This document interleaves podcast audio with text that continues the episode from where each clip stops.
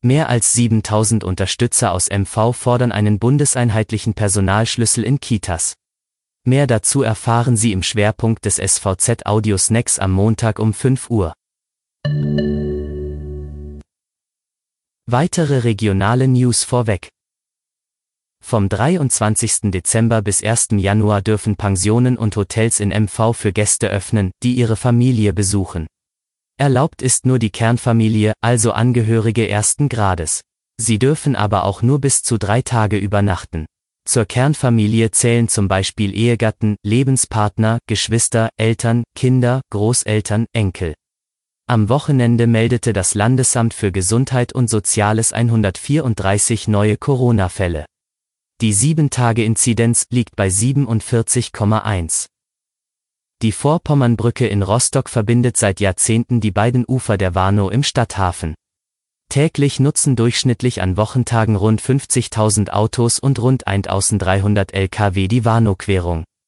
Doch spätestens mit dem Bekanntwerden der riesigen Schäden ist klar, dass die Stadt dringend handeln muss, will sie nicht eine komplette Sperrung der Brücke in wenigen Jahren riskieren. Kurzfristig sollen daher nicht nur die äußeren Spuren der vier Fahrbahnen für den Lkw-Verkehr gesperrt werden, sondern für mindestens zwei Wochen im Januar nur noch eine Spur je Richtung zur Verfügung stehen. Im Schwerpunkt. Gleich viermal wird die individuelle Förderung im ersten Absatz des Kindertagesförderungsgesetzes Mecklenburg-Vorpommern, das sogenannte KIföG, betont. Die Realität ist jedoch eine andere. Wir sollen bedürfnisorientiert arbeiten, aber wie soll das gehen, wenn wir uns zu zweit um bis zu 30 Kinder gleichzeitig kümmern müssen, fragt zum Beispiel die Erzieherin Anne Kamke aus Graal-Müritz. Mehr als 7000 Unterstützer in MV haben bereits eine Online-Petition unterzeichnet. Kita-Gipfel statt Autogipfel heißt diese und hat mittlerweile 39.000 Unterstützer. Alle wünschen sich eine individuelle Förderung ihrer Kinder.